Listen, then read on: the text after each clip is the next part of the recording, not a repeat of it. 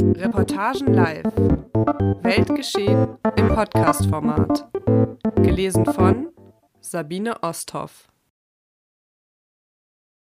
Liebe im Aquarium von Andreas Wenderoth. Von innerem Leuchten durchdrungen schweben die japanischen Kompassquallen hinter stoßfestem Glas, ein magisches Geflecht zarter Fäden im Schlepptau. Anmutig treiben die mystischen Wesen, die zu den ältesten Tieren der Welt gehören und fast ausschließlich aus Wasser bestehen, scheinbar ziellos in ihrem Element. Pulsierend öffnen und schließen sich ihre goldbraunen Schirme wie gleißende Feuerpilze. An- und abschwellende Farbexplosionen, ein steter Wechsel aus Verglimmen und Entflammen, wie eine nicht enden wollende Meditation über das Leben. Schön, nicht? sagt Frau Pupkes. Silvia Pupkes. Fast täglich, manchmal mehrfach, besucht sie die Meerestiere. Und das seit zehn Jahren. Es ist nicht so, als würde die 47-Jährige zum Spaß ins Aquarium des Berliner Zoos gehen. Sie tut es, weil sie es muss. Weil es der Anker ihres Lebens ist. Ihr Halt auf brüchigem Boden. Weil das Aquarium sie über Wasser hält und sie im sanften Schweben der Fische eine Harmonie findet, die ihr wirkliches Leben nie hatte. Für einen langen Tag an ihrem Sehnsuchtsort stärkt sie sich mit einer Tasse Filterkaffee, schwarz, wenig Zucker. Unter einem Sonnenschirm sitzt sie an der rückwärtigen Terrasse des Zoo-Restaurants, die den strategischen Vorteil allergrößter Nähe zum Aquarium hat. Die Gesprächsfetzen, die von den Nebentischen herüberdringen, verlieren sich im Rauschen der Wasserfontäne eines künstlichen Sees. Vor sich hat Frau Pupkes eine Blechdose gelegt mit der Aufschrift Rauchste, stirbste, rauchste nicht, stirbste trotzdem, also rauchste. Daraus fingert sie eine Zigarette, gefüllt mit dem preiswertesten Nettostopftabak, klappt in einer fließenden Bewegung ihr Zippo-Feuerzeug auf und reibt mit dem Daumen am Zündstein entlang. Ihre Lunge ist genauso wenig in Ordnung wie ihr Herz. Sollte man natürlich nicht rauchen, sagt Frau Pupkes und steckt sich eine an. Durch das Rauchen bekommen ihre Hände eine klare Funktion zugewiesen. Im Rauchen ordnet sich Frau Pupkes sozusagen selbst. Normalerweise machen ihre Hände alles Mögliche, fahren ihr durch die Haare, streichen nervös am Pferdeschwanz oder den Oberarmen entlang, fassen ihr ins Gesicht oder fummeln an ihrer Smartwatch herum, die sie schlecht lesen kann, weil ihr die Ziffern zu klein sind. Sie weiß selbst, dass sie etwas fahrig wirken kann, insbesondere wenn dieses leichte Pendeln mit ihrem Oberkörper dazukommt, das sie nur schwer kontrollieren kann. Auch fällt es ihr schwer, ihrem Gegenüber ins Gesicht zu schauen. Nicht, weil sie schüchtern wäre, nein, Silvia Pupkes ist Autistin. Sie leidet unter einer leichten Ausprägung des Asperger-Syndroms, womit sie kein Problem hat, manchmal jedoch andere. Das mag auch damit zusammenhängen, dass ihre Erscheinung ein bisschen aus dem Rahmen fällt. Frau Pupkes hat ein vom Leben gezeichnetes Gesicht, dessen ungeschminkte Züge durch die schmale, schwarz gerahmte Brille noch unterstrichen werden. Sie sei nicht der Typ, der morgens drei Stunden vor dem Spiegel steht, sagt sie. Dazu fehle ihr die Ruhe. Es ist schon ein paar Jahre her, dass sie das letzte Mal Rouge aufgetragen hat. Würde auch gar keinen Sinn mehr machen. Wechseljahre, sagt sie, mit einer Stimme, angeraut wie feinkörniges Schleifpapier, und wischt sich wie zur Erklärung den Schweiß von der Stirn. Eigentlich hat sie blau-schwarze Haare, weil das den Schimmer der silbergefassten Ammoniten aufnimmt – diesen zeitgleich mit den Dinosauriern ausgestorbenen und seither versteinerten Kopffüßern, die sie um den Hals trägt. Aber da ihre Tage in letzter Zeit zu hektisch waren, um sich mit etwas so Unwichtigem wie Haarefärben zu beschäftigen, ist ihr Kopf nun geschmückt mit einer ganzen Palette an Farbnuancen. Ihren Pferdeschwanz kombiniert sie mit einer ärmellosen Rüschenbluse und einem langen Faltenrock aus Tüll, eine Kombination, von der man annehmen könnte, sie wolle damit das Lebensgefühl einer bestimmten Zeit ausdrücken. Aber Frau Pupkes will mit ihrer Kleidung gar nichts ausdrücken und hat darüber auch noch nie nachgedacht. Sie trägt es, weil es bequem ist, weil es ihr gefällt und bezahlbar war. Man kann nicht sagen, Silvia Pupkes würde ihre Leidenschaft verstecken. Hinweise auf das, was ihrem Leben den Rahmen gibt, trägt sie für jeden sichtbar mit sich herum. Die Umhängetasche, in der sich neben der Dauerkarte auch ihre Notfallmedikamente befinden, ziert ein farbenfrohes Quallenmotiv. An beiden Edelstahltrinkflaschen hängen Plüschrochen, Haifische verschiedener Ausführung und diverse Muschelanhänger. Noch jede Menge anderer Meeresbewohner, vor allem Käufische, finden sich an ihren Armbändern und Ringen. Man mag das für übertrieben halten, für kindlich, beschränkt oder wunderlich, und liegt damit in jedem Fall falsch. Es ist ja nicht so, als würde Frau Pupkes zum Spaß ins Aquarium gehen. Sie tut es, weil sie es muss, weil es der Anker ihres Lebens ist, ihr Halt auf brüchigem Boden, weil ich es brauche, wie die Luft zum Atmen. Auf dem Weg zum Aquarium schaut sie, einem festen Ritual folgend, kurz zum Löwengehege hinüber und erzeugt einen schneidend pfeifenden Ton, indem sie Luft zwischen den Lippen einzieht. Augenblicklich lugt der männliche Löwe hinter einem Felsen hervor. Sie wiederholt das markante Geräusch, mit dem sie auch bei Krähen und Ratten höchste Aufmerksamkeit erzielt. Und nun ortet der Löwe sie zwischen den Passanten, taxiert sie. Es ist nicht so, dass sich Frau Pupkes nicht zumindest nebenbei auch für andere Zootiere interessieren würde. Nur sind die Prioritäten bei ihr sehr klar. So ein Elefant zum Beispiel, erklärt sie den Unterschied, der trampelt den ganzen Tag rum. Aber Fische, und ihre Stimme wird jetzt ganz weich, die haben so etwas Zartes. Den ersten und zweiten Stock des Berliner Aquariums besucht sie in der Regel kurz oder gar nicht. Bei den Reptilien ist es ihr zu warm und mit den Spinnen kann sie nicht viel anfangen. Es sind die Lebewesen der Unterwasserwelt, die sie anziehen. Ich setz mich irgendwo hin, wo ich so ein bisschen für mich bin und meine Ruhe hab. Häufig auch auf dem Boden und dann beobachte ich die. Ihr Lieblingsplatz ist zwischen dem Hai und Rundbecken, angelehnt an eine Betonsäule.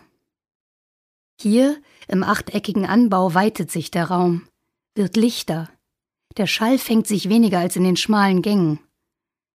Werden die Kinder um sie herum trotzdem zu laut, greift die Aquarianerin zu ihren Noise-Canceling-Kopfhörern, die sie sich irgendwann mal geleistet hat, und dreht, je nach Bedrohungslage, Mozart oder Beethoven auf.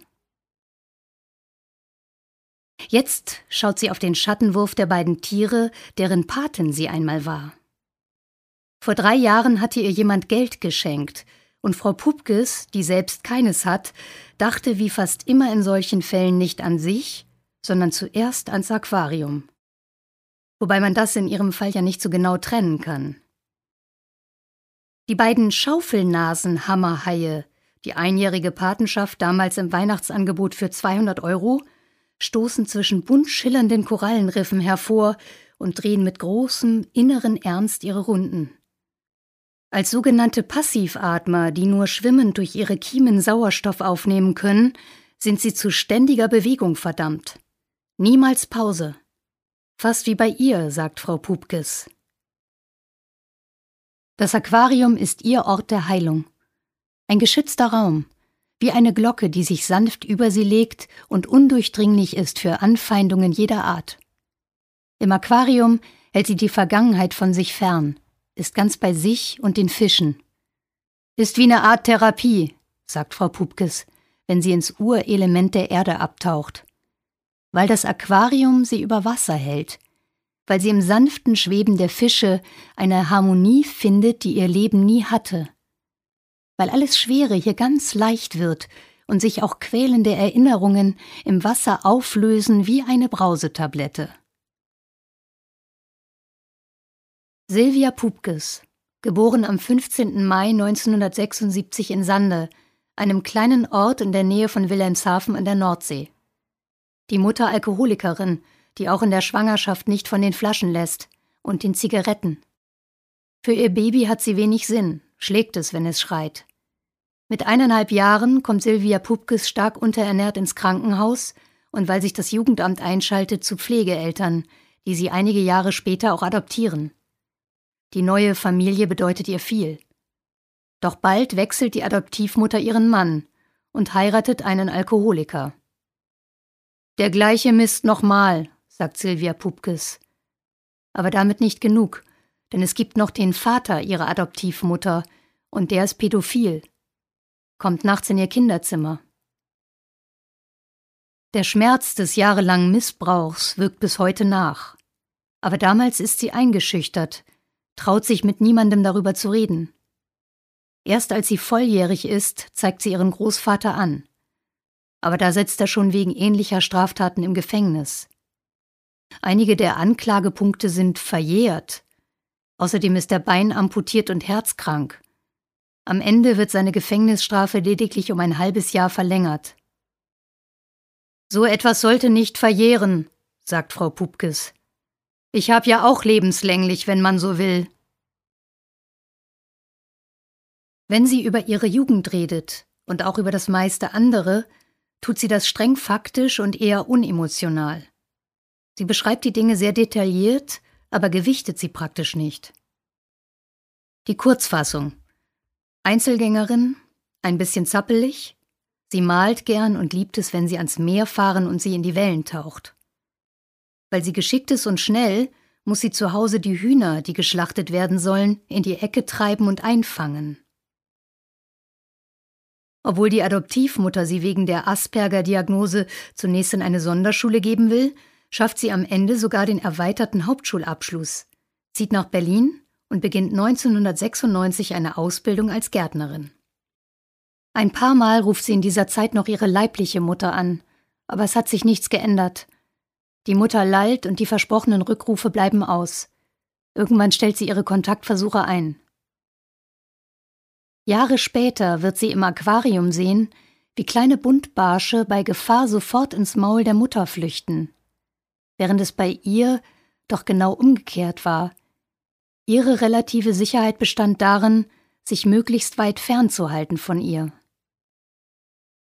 Als Silvia Pupkes als Folge eines Gendefekts der komplette Dickdarm herausoperiert werden muss, darf sie nicht mehr schwer heben.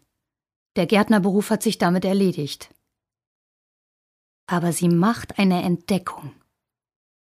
Als ihre Adoptivmutter sie im Krankenhaus besucht und vom Berliner Aquarium schwärmt, geht auch sie zum ersten Mal hin.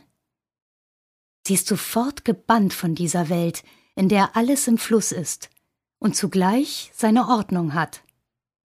In der Woche drauf ist sie wieder da und bald schon so oft wie möglich. Es ist, als würde das viele Wasser sie in einer Art reinigendem Prozess durchspülen und ausschwemmen, was sich an Schmutz in ihr abgelagert hat. Als sie 2010 nach erfolgreichem Fernstudium einen Job in einem Computerservice in Berlin-Spandau antritt, rückt das Aquarium in den Hintergrund. Ihr neues Aufgabenfeld Fehlersuche, Backups, Festplattenwechsel. Morgens um acht schließt sie den Laden auf und muss meist bis Mitternacht arbeiten. Sechs Tage die Woche, nur wenige Stunden Schlaf. Der Chef verpflichtet die Angestellten, jedem Kunden zu sagen, dass er sein Gerät innerhalb von drei Tagen zurückbekommt. Aber es gibt viel zu viele Aufträge und zu wenig Personal. Das Dreitagesversprechen ist völlig unrealistisch, Täglich beschweren sich die Kunden bei ihr. Ein Jahr lang geht das so. Selbst als ihre Adoptivmutter an Krebs erkrankt, bekommt sie nicht frei. Dafür etwas, das sie zunächst für eine Erkältung hält. Aber es ist eine verschleppte Angina, die ihr auf die Herzklappen geschlagen ist und sie eines Morgens ohnmächtig zusammenbrechen lässt. Wieso gleich zwei Wochen? raunzt der Chef sie an, als er von ihrer Krankmeldung erfährt. Ein Dreivierteljahr ist Silvia Pupkes, wie sie sagt, out of order. Sie macht Gesprächstherapie, besucht ein paar Mal das Aquarium, mehr nicht. Dann will sie endlich wieder etwas tun. Für eine Zeitarbeitsfirma fängt sie als Kassiererin im Supermarkt an. Meist Früh- oder Spätschicht, manchmal auch nachts. Sie ist gut und schnell. Einmal zieht sie in zweieinhalb Stunden satte 3000 Euro Umsatz durch den Scanner und bringt damit den Server zum Absturz, an der Kasse erlebt sie vieles. Manche fragen, ob die Äpfel vegan seien, ob auf ihrer EC-Karte noch ausreichend Geld sei, ob es schwer sei, die Fertigsuppe zuzubereiten, auf deren Verpackung ein Piktogramm deutlich macht, dass man lediglich heißes Wasser draufgießen muss. Es kommen auch Menschen, die man noch riecht, lange nachdem sie den Raum verlassen haben. Und dann jener Samstagabend, der sie aus der Bahn schleudern wird. Sie hat einen anstrengenden Arbeitstag hinter sich. Alle Kunden sind raus, die Kassen abgerechnet, das Geld liegt gezählt im Tresor. Auf die vier Angestellten warten jetzt Feierabend und Wochenende.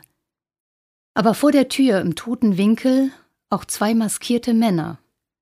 Als ihr Kollege rausgehen will, schlagen sie ihn nieder. Sie müssen sich auf den Boden legen und werden mit Klebeband an den Händen gefesselt. Weil die Einbrecher irrtümlich Frau Pupkes für die Chefin halten, spürt sie den Lauf der Pistole an ihrer Stirn. Sie soll den Tresor öffnen. Frau Pupkes erinnert sich, dass sie dachte, da komme ich nicht mehr lebend raus. Äußerlich bleibt sie ruhig, aber sie hat Todesangst, betet. Der Tagesumsatz ist so im Tresor verschlossen, dass auch die Mitarbeiter keinen Zugriff mehr haben. Die Täter müssen sich mit dem Wechselgeld begnügen, das für die drei Kassen in einem Sonderfach deponiert ist. Als die Polizei eintrifft, sind sie bereits verschwunden. Was bleibt, ist die Angst, die sich in Silvia Pupkes hineinfrisst.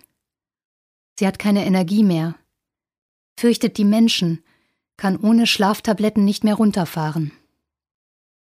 Ihre Adoptivmutter, die bis dahin wichtigste Bezugsperson ihres Lebens, ist Anfang 2012 gestorben.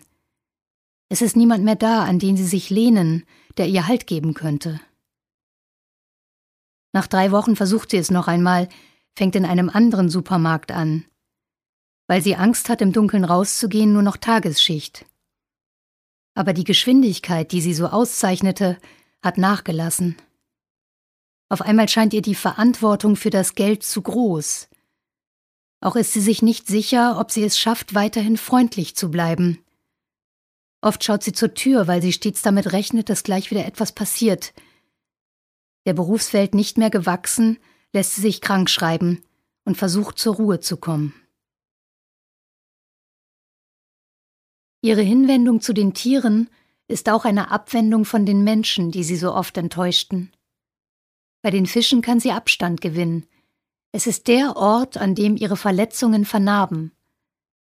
Bei den Fischen, deren Häute so magisch schillern, als hätte man sie mit Eisenglimmer bestäubt, gibt es keine Einsamkeit mehr und keine endlosen Erinnerungsschleifen. Nichts lastet mehr auf ihren Schultern, wenn sie diesen so sanftmütig scheinenden Wesen demütig ins Antlitz blickt. Hier, bei den Fischen, ist das Leben aller Sorgen enthoben, schwerelos. Fast ist es, als würde sie mit ihnen schwimmen. Oft sitzt sie nur in ihrer Nähe auf den wellenförmigen Metallbänken oder den grauschwarzen Bodenfliesen und macht auf dem Laptop ihren Behördenkram. Oder schreibt an ihrem Aquariumblog, den sie in unregelmäßiger Folge ins Netz stellt. Auch wenn sie darin gelegentlich sanfte Kritik einstreut, zum Beispiel, dass das neue Logo nicht gerade ein Kracher ist, gibt es außerhalb der Belegschaft niemanden, der so viel Werbung fürs Aquarium macht wie Frau Pupkes. Im Moment hat sie sich in die Auswertung historischer Baubücher und tausend abfotografierte Aktenseiten des Berliner Landesarchivs vertieft, um der ihrer Meinung nach völlig unzureichend geklärten Frage nachzugehen, welche Teile des alten Tragwerks aus Stahlbeton sind und welche gemauert. Frau Pupkes zählt nicht die Klicks, die sie bekommt. In erster Linie sagt sie, mache sie es ja für sich selbst. Zuweilen stößt sie im Aquarium auf Frau H., die sie als eine der wenigen anderen ernsthaften Aquarianerinnen akzeptiert und dennoch lieber den Umgang mit ihr vermeidet. Frau H., die den Zackenbarsch immer so seltsam durch die Scheibe liebkost, geht ihr nämlich ein bisschen auf den Wecker. Die kriegt's nicht mit, wenn's einen nicht mehr interessiert. Jammert nur rum, dass die Nachbarn nerven und das Fernsehprogramm, dass sie so alt und krank sei. Seien Sie froh, dass Sie noch so jung und gesund sind, hat Frau H. neulich zu ihr gesagt. Natürlich hätte Frau Pupkes ihren künstlichen Darmausgang ins Feld führen können, ihr Nierenversagen vor ein paar Jahren, ihre Angina pectoris, die angeschlagene Bauchspeicheldrüse und einige andere innere Organe, die auch nicht mehr gut arbeiten. Eine Krankenakte so schwer, dass man ein Nashorn damit erschlagen könnte. Aber Frau Pupkes hat gar nichts gesagt. Zwar fällt es ihr nicht leicht, Menschen ins Gesicht zu schauen, dafür bemerkt sie Details, die anderen nicht auffallen. Zum Beispiel dass am Rundbecken heute wieder ein paar Tropfen Wasser ausgetreten sind. Bloß nicht darauf ausrutschen, sagt sich Frau Pupkes. Bloß nicht wieder Pupkes meets Beton. Schon wegen ihrer Osteoporose. Die abfallende Schräge zu den Landschaftsaquarien ist ja ein bisschen unheimlich. Lehnt sie sich an das große Landschaftsbecken, spürt sie die Vibration, wenn jemand viele Meter entfernt dagegen klopft. Sie selbst klopft nie. Fast nur ganz zärtlich mit den Fingerspitzen aufs Glas, um die sensiblen Tiere nicht zu erschrecken. Der eigentlich zutrauliche Rotflossenantennenwels zum Beispiel zieht sich mit seinen langen Barteln sofort in den hinteren Teil des Beckens zurück, sobald die Scheibe traktiert wird, was mit der höheren Schallgeschwindigkeit im Wasser zu tun habe. Je dichter das Material, desto schneller wird der Schall übertragen, erklärt Frau Pupkes. Eher selten kommt sie mit anderen Besuchern ins Gespräch, weil echtes Fischinteresse meist fehlt. Wittert sie etwas, das zumindest in diese Richtung geht, mischt sie sich behutsam vortastend ein. Insbesondere wenn eine Mutter ihrem Kind etwas falsch erklärt, dann sieht sie sich in direkter Verantwortung und muss korrigieren. Natürlich so sanft wie möglich. Nein, das ist ein Feuerfisch. Ja, die Stacheln sind giftig, aber man stirbt nicht unbedingt davon. Eine Mutter sagt zu ihrem Jungen, weiß nicht, ob Sie hier Nemos haben? Frau Pupkes hält einen Moment inne. Sie möchte nicht besserwisserisch wirken, was nicht einfach ist. So beiläufig wie möglich sagt sie, die haben hier Clownfische, kann Ihnen gern zeigen, wo. Lange vor den beiden Haien hatte sie schon einmal eine Patenschaft. Für einen kleinen Azurriffbarsch, den es inzwischen nicht mehr gibt. Ein paar Mal war sie auch auf den Patenschaftsabenden, aber groß unterhalten hat sie sich mit den anderen Paten und Patinnen nicht. Habe sich nicht ergeben, sagt sie. Vielleicht weil eine feine, aber undurchdringliche Grenze zwischen ihr und den anderen verlief. Sie möchte ihnen nicht absprechen, dass sie sich auch für die Tiere interessieren, aber es schwang für sie eben auch etwas anderes mit. Etwas, das Frau Pupkes denken lässt, es ginge ihnen vielleicht nicht in erster Linie um die Bewohner des Zoos. Wer eine Patenschaft übernimmt, hat meistens Geld. Frau Pupkes kennt die Chiffren bürgerlichen Statusdenkens nicht. Weder kann sie von weiten Urlaubsreisen erzählen, noch von guten Restaurants. Wohl hätte sie erwähnen können, dass sie ihre Lebensmittel von der wohltätigen Tafel bezieht, in einer günstigen Einzimmerwohnung in Berlin-Wedding lebt, eine Erwerbsunfähigkeitsrente und eine ergänzende Grundsicherung bekommt. Aber vielleicht hätte das die Stimmung getrübt. Vor ein paar Jahren hat sie ihre Mitgliedschaft im Förderverein gekündigt. Aus Geldgründen, aber auch weil sie von einigen Mitarbeitern am Einlass, mit denen sie ganz gern mal ein Pläuschchen gemacht hatte, enttäuscht war. Vielleicht hatte sie die Zeichen falsch gedeutet. Weil im Leben von Nicht-Autisten zwischen dem, was jemand sagt und meint, oft ein feiner Unterschied besteht. Erkundigt sich jemand, wie geht's? Sieht das Frau Pupkes als Einladung, etwas weiter auszuholen. Ebenso eine Bemerkung wie, ist ja interessant.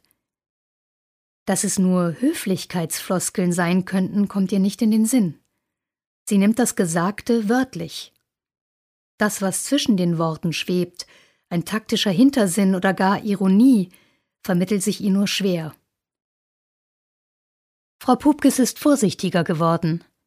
Befindlichkeitsfragen beantwortet sie meist nur noch mit gut oder alles prima, denn mehr wollten die meisten gar nicht hören.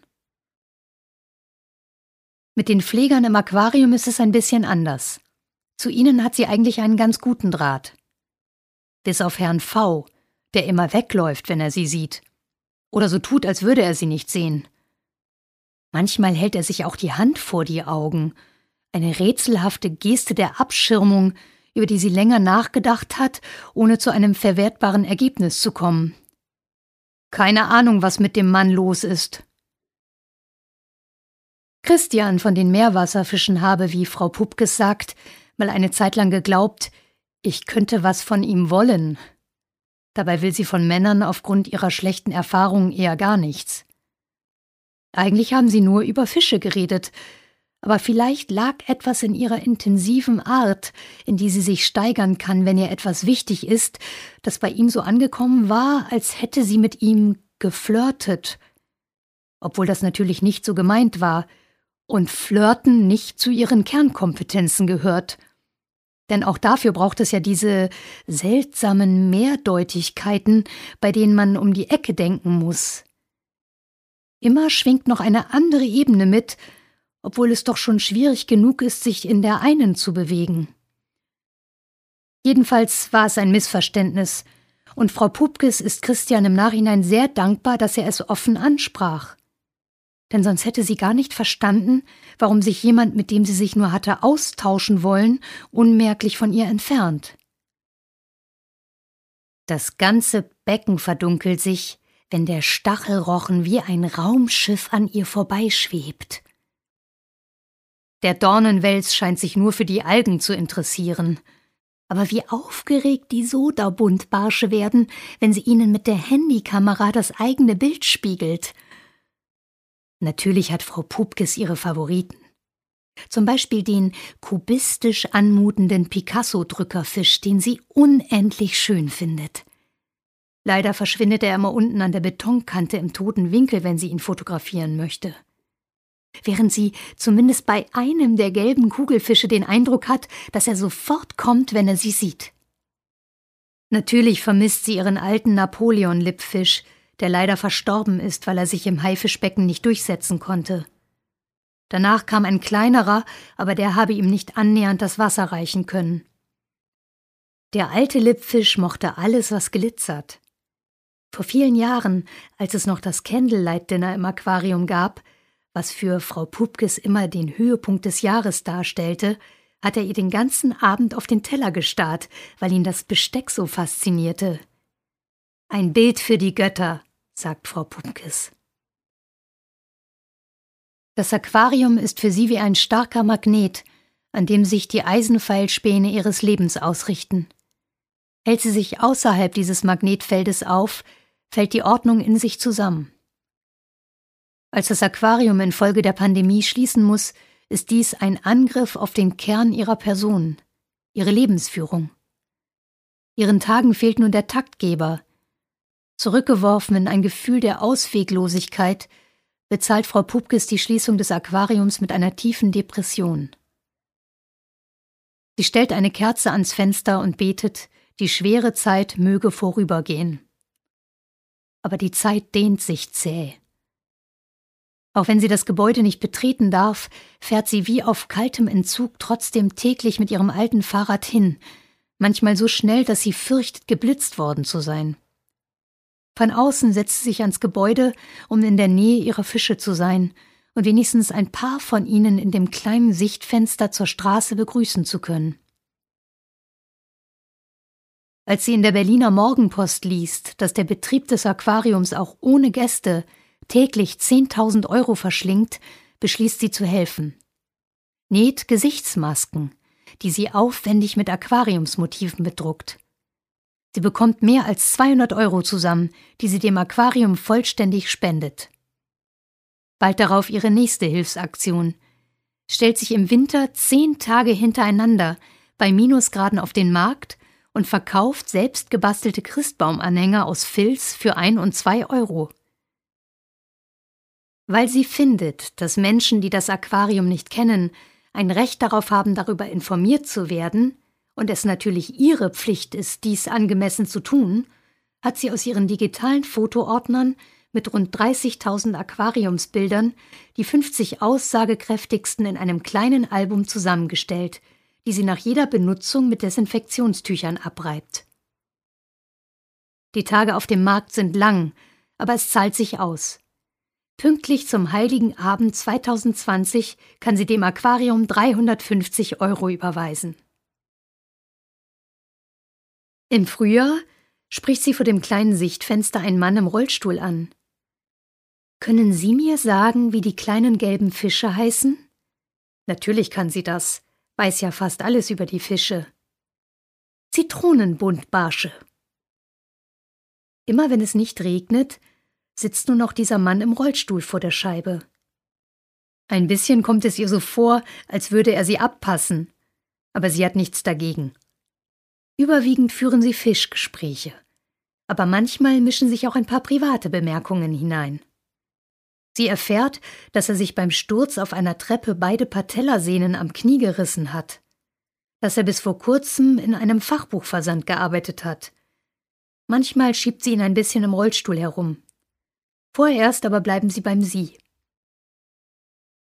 Als sie wieder einmal an ihrem Stammplatz vor dem Aquarium sitzt und aufstehen will, wird ihr schwindelig. Sie stützt sich ab, hält sich an einer Ecke des Hauses fest und hat plötzlich ein Stück Stein in der Hand, das offenbar bereits lose gewesen war.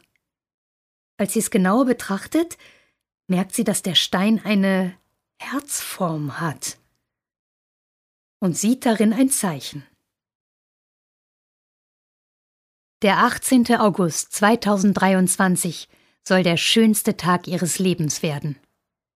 Natürlich hat sie das Datum nicht zufällig gewählt und erst recht nicht den Ort. Genau 110 Jahre nach Eröffnung des Aquariums wird Silvia Pupkes dort heiraten. Matthias, den Mann, der sie bei den Zitronenbuntbarschen angesprochen hat. Monatelang hat sie Einladungen und Tischkarten mit Aquariumsmotiven gemalt, handgezeichnete Kois. Sie hat heimlich, weil sie ihn überraschen wollte, verschiedene Lieder eingeübt und eine Stimmbandentzündung, die ihr alles zu zerschießen drohte, gerade noch eben einigermaßen auskuriert. Hat sich die Haare machen und die Augenbrauen zupfen lassen. Zum ersten Mal seit Jahren wieder Make-up aufgelegt. Ihre trittsicheren Turnschuhe gegen ein hochhackiges, aber gerade noch zu bewältigendes Modell getauscht und ein weißes Brautkleid angezogen, mit dem sie selbst am englischen Hof durchgehen würde. Frau Pupkes meint es nicht böse, wenn sie über Matthias, der nach einer Lungenembolie eine Erwerbsminderungsrente bezieht, sagt, wenn er nicht am Essen sitzt, sitzt er an seinen Modellen. Panzer, Flugzeuge im unterschiedlichen Maßstab, überwiegend aus dem Zweiten Weltkrieg. Aber vor allem interessiert er sich für sie. Matthias ist ein feiner Kerl, mit einem Herzen fast so groß wie ein Aquariumsbecken der erste Mann in Sylvia Pupkes Leben und erst der zweite überhaupt, der ihr Geborgenheit gibt und dem sie vorbehaltlos vertraut. Wobei man vielleicht einen kleinen, eher unbedeutenden Bereich abziehen muss. Männer und Klamotten, sagt Frau Pupkes ahnungsvoll. Hatte er doch tatsächlich überlegt, zur Hochzeit in Freizeithose aufzulaufen. Sie hat die Sache also selbst in die Hand genommen, wie vor ein paar Monaten schon den Heiratsantrag und im Internet einen braunen Dreiteiler bestellt, bei dem nur die Hose etwas gekürzt werden musste. Außerdem hat sie ihm noch eine goldfarbene Fliege verpasst, weil sie das hübscher findet als Krawatte und er nichts dagegen hatte. An der Glasscheibe des Rundbeckens hat Frau Pupkes eine Girlande künstlicher Sonnenblumen angebracht, die jetzt wie ein Heiligenschein den improvisierten Altar rahmt. Während Matthias mit der kleinen Traube der geladenen Gäste an der Säule neben dem Rundbecken auf seine Braut wartet, startet Frau Pupkes ihren Einzug vom entgegengesetzten Ende des Aquariums auf Höhe der Bachforellen, klickt, jetzt kommt die Mucke aufs Handy und durchschreitet zu Mendelssohns Hochzeitsmarsch ihren Unterwassergarten. Die Trauzeugin hält die gerüschten Enden der drei Meter langen Schleppe, die entfernt, aber vielleicht nicht ganz zufällig an den Schirm einer Qualle erinnern. Die anderen Aquariumsbesucher weichen ehrfürchtig zurück und bilden eine Gasse. Zwar können sie nicht ahnen, dass diese feenartige Frau hier seit mehr als einem Jahrzehnt ihr Heil sucht, aber vielleicht spüren zumindest einige von ihnen auf unbestimmte Art, dass die Wahl dieses Hochzeitsortes nicht einem netten Einfall entsprang, sondern einer durch und durch existenziellen Frage. Es ist heiß. Frau Pupkes, berührt von der besonderen Kraft dieses hoffnungsfrohen Tages, beschlägt es die Brille, ihre Schminke droht zu verlaufen. Außerdem ist ihr das Handy mit der Mucke auf den Boden geknallt, aber es scheint überlebt zu haben. Ausgehend von den Tierpflegern, die ihr heute in voller Mannschaftsstärke die Ehre erweisen, brandet Beifall auf, in den bald auch die zufälligen Gäste einstimmen.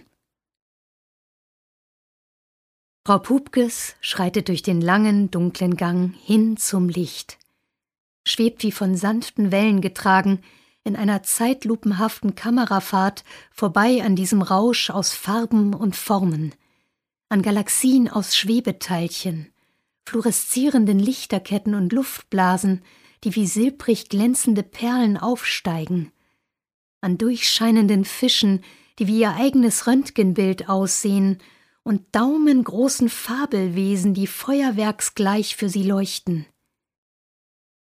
Die Buntbarsche schwimmen Ehrenformation. Die beiden Hammerhaie drängen sich an der Scheibe, als sich ihre frühere Pate nähert. Und auch der riesige Stachelrochen sendet einen stummen Gruß durch die Panzerglasscheibe, indem er sich wie ein Kunstflieger in voller Geschwindigkeit urplötzlich auf die Seite legt.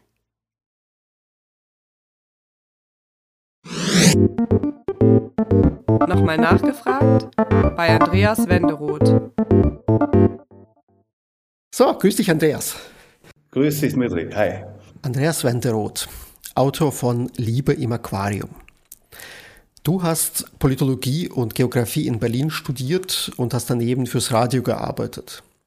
Danach hast du ein Volontariat gemacht bei der Berliner Zeitung, war Journalist beim Berliner Kurier und wurdest danach Reporter. Seit mittlerweile über 20 Jahren schreibst du frei, etwa für Geo, für das SZ-Magazin oder das Zeitmagazin. Für Reportagen hast du bereits drei Geschichten geschrieben.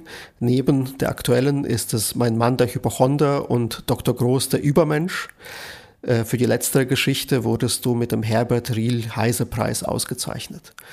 Du bist Autor mehrerer Bücher und lebst in Berlin. Andreas, sag mal, Silvia Pupke ist deine Protagon die Protagonistin deiner Geschichte. Sie scheint eine ziemlich besondere Person zu sein. Wie hast du sie eigentlich gefunden? Das war äh, gar nicht so einfach. Also mich bewegt eigentlich seit, jetzt will ich nicht übertreiben, aber ich glaube, vor zehn Jahren habe ich zum ersten Mal daran gedacht, man könnte doch mal eine Geschichte machen über einen älteren Menschen, habe ich damals noch gedacht. Frau Pupke selbst ist nicht so, alt. Ähm, die dort täglich hingehen. Es gibt Menschen mit, mit Dauerkarten und äh, ich habe das aber nicht verfolgt, habe das nie gemacht und jetzt äh, vor kurzem, äh, vor halben Jahr, kam der Gedanke wieder in mir auf und meine, meine Grundthese ist eben, jemand, der vielleicht täglich dort äh, in, in, den Zoo geht und diese, diese absolute Nähe zu den Tieren ähm, sucht, vielleicht hat der irgendwann mal in seinem Leben größere Schwierigkeiten mit Menschen gehabt. Und das fand ich äh, einen interessanten Ausgangspunkt. Und dann habe ich gesucht, das war nicht, nicht so einfach, das geht nicht über Pressestelle sowas, beziehungsweise es wurde mir eine Empfehlung gegeben, äh, keine, keine Adresse, aber ich soll doch mal am Elefantentor immer so um neun sein, da sei eine Dame.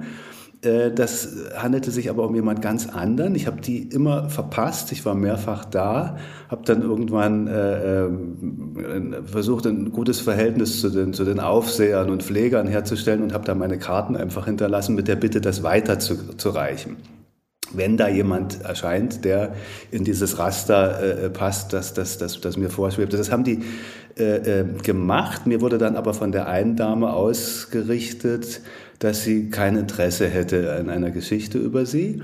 Hm, worüber ich kurzfristig traurig war. Im Nachhinein hat sich das äh, als möglicherweise als großer Glücksgriff erwiesen, weil dann jemand ganz anders auf mich zukam, als ich eigentlich schon ähm, fast aufgeben wollte, weil ich war bestimmt, weiß ich nicht, sieben, acht Mal im Zoo und bin da den ganzen Tag durchgelatscht und in, in der Hoffnung, jemanden zu finden, der für mich in Frage kommen könnte.